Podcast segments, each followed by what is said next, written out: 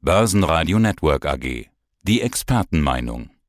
Der Eurofinance Weekly Podcast. Alles Wichtige um geldpolitische Themen, Banken und Personen. Ja, mein Name ist Andreas Scholz vom Finanzplatz Frankfurt. Ich freue mich auf unseren Eurofinance Weekly Podcast rund um die Themen Geldpolitik, Konjunktur, Märkte und Währungen.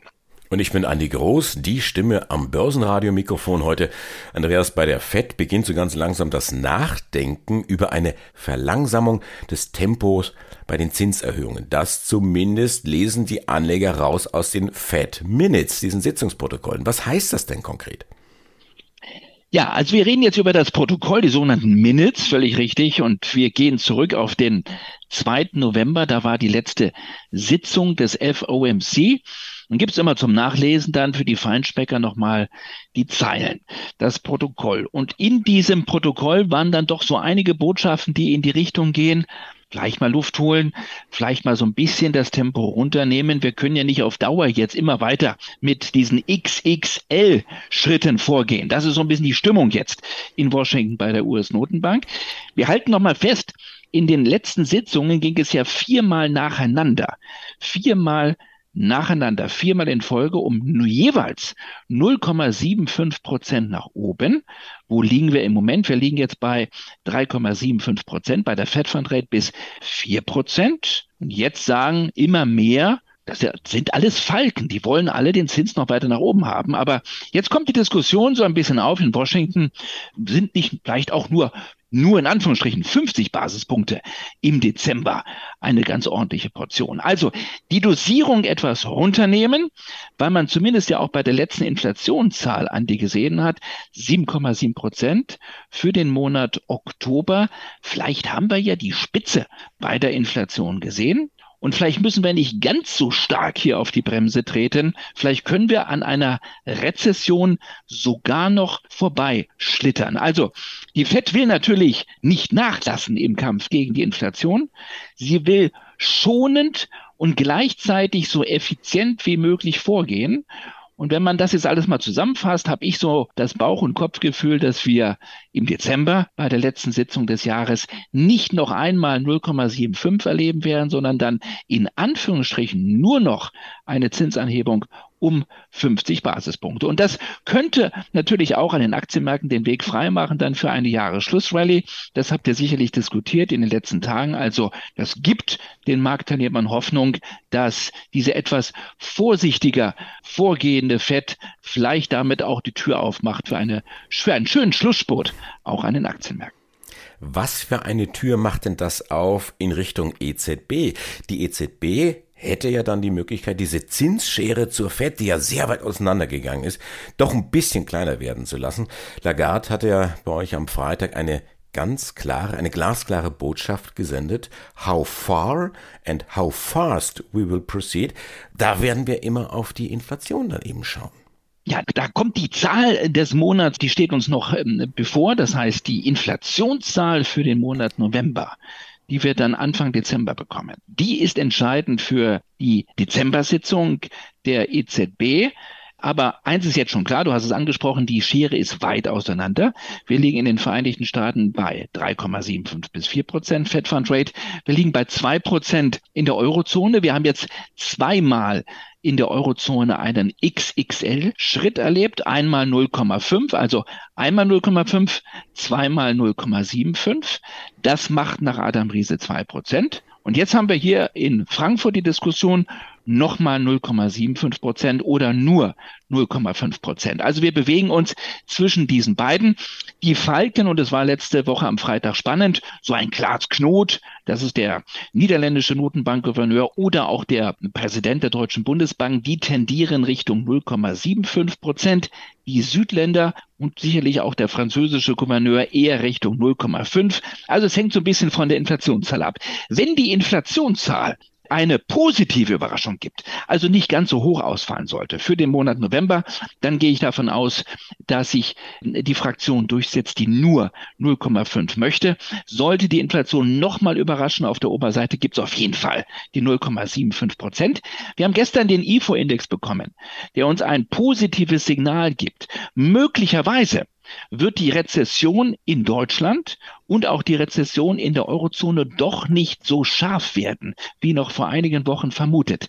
Das wiederum würde der EZB aber Raum geben, doch noch stärker sich dem Thema Inflationsbekämpfung zu widmen.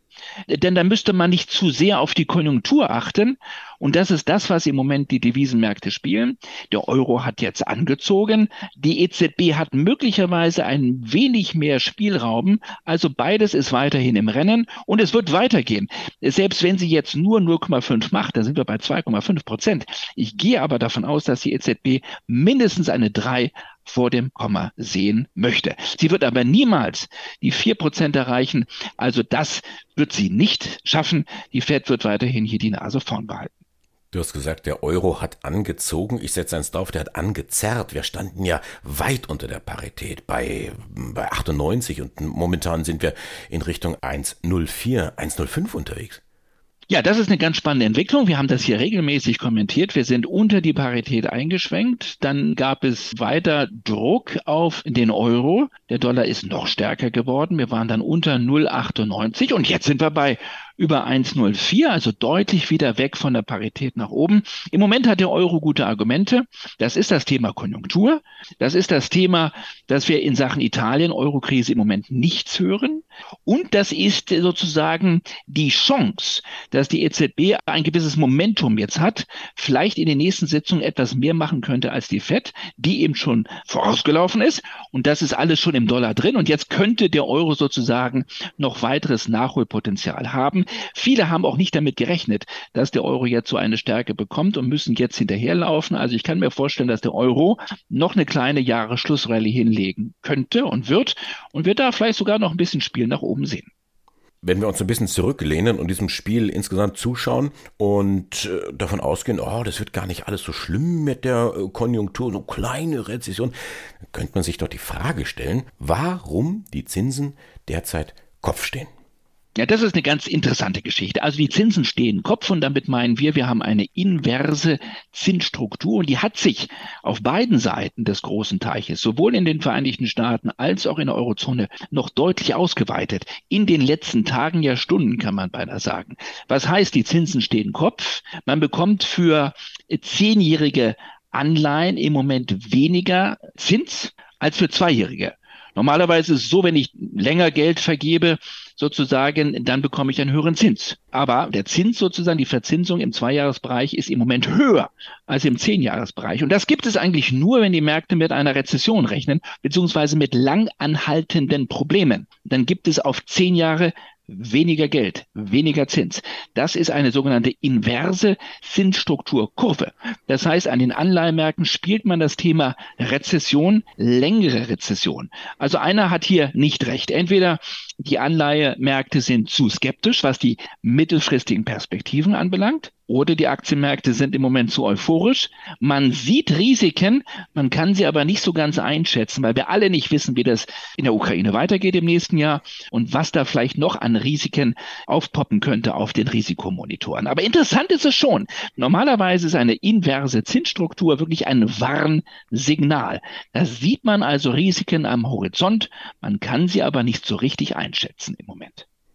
Black Friday und Thanksgiving ist auch ein Warnsignal und zwar für die Truthähne. Außer äh, man heißt Chocolate oder Chip.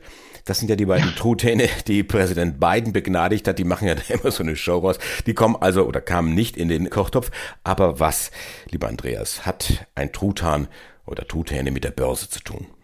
Stichwort Risiken. Und deswegen passte das ganz gut. Wir können viel über Risiken diskutieren, aber wir können Risiken häufig nicht so richtig einschätzen. Manchmal wissen wir auch gar nicht, was da für ein Risiko auf uns zukommt. Und da habe ich gestern auf einer Konferenz, die nun gerade am 24. November stattfand, nämlich gestern zum sogenannten Thanksgiving, zum Erntedankfest, dem größten Familienfest in den Vereinigten Staaten, die Geschichte des Truthahns erzählt. Die sogenannte Truthahn-Illusion. Ich mache es jetzt ganz schnell. Der Truthahn, gerade auf die Welt bekommen, bekommt Futter von einem Menschen, den er nicht kennt. Er hat Angst, aber er bekommt Futter. So, also alles gut. Am Tag darauf bekommt er wieder von dem gleichen Menschen, vom Bauern, Futter. Die Wahrscheinlichkeit am, am dritten Tag, dass er wieder Futter bekommt und dass der Mensch ihm nichts Böses will, liegt da schon bei drei Viertel. So. Und das geht Tag ein, Tag aus so weiter. Immer wieder kommt morgens der Bauer und gibt dem Truthahn Futter. Und die Gewissheit des Truthahns nimmt von Tag zu Tag zu, dass der Mensch ihm nichts Böses will, sondern ihm immer wieder Futter geben wird. Und das geht immer so weiter, bis wir am Tag 100 sind, wo die Wahrscheinlichkeit, Andreas, fast bei 100 Prozent ist, dass es wieder Futter geben wird und der Mensch nichts Böses mit dem Truthahn vorhat. Auch an diesem hundertsten Tag gibt es erst noch Futter, dann streichelt er den Truthahn und dann ist der Kopf auf einmal ab. Der Truthahn hat nicht das Risiko gesehen des Trendumbruchs. Er hat nicht das Risiko gesehen, dass Thanksgiving ansteht am nächsten Tag, am 101. Tag. Und er konnte auch gar nicht das Risiko erahnen, weil er nicht die Ursache des Trendes kannte. Er kannte ja nicht die Motivationslage des Menschen, warum der Mensch ihn füttert. Also der Trendumbruch sozusagen, um es jetzt mal ökonomisch auszudrücken, kam völlig unerwartet. Wir suchen immer Gewissheit. Wir Menschen suchen immer Orientierung. Aber es gibt eine sogenannte Gewissheitsillusion. Illusion. Wir haben niemals vollständige Gewissheit. Und deswegen sind wir irgendwie an den Börsen auch wie Truthähne. Und deswegen haben wir im Moment eine inverse Zinsstrukturkurve, weil wir vermuten dort zwar eine gewisse Stabilisierung, aber sind doch nicht so ganz sicher. So sicher wir gerne sein mögen, wir können einfach nicht sicher sein, was das Risikomonitoring 2023 anbelangt. Und wir sind möglicherweise in einer Illusion, dass wir sagen, alles wird doch nicht so schlimm werden. Also Vorsicht vor der Truthahn-Illusion und sie passte einfach ganz schön zu dem gestrigen Tag, aber sie sollte uns eine Lehre sein, auch für künftige Situationen. Sind wir nicht alle ein wenig Truthahn? Ich auf jeden Fall bin Andi Groß. Andreas Scholz, Dankeschön für dieses Interview, für diesen Talk. Schönes Wochenende. Bis nächsten Freitag. Beste Grüße. Danke. Tschüss. Das war der Eurofinance Weekly Podcast. Börsenradio Network AG.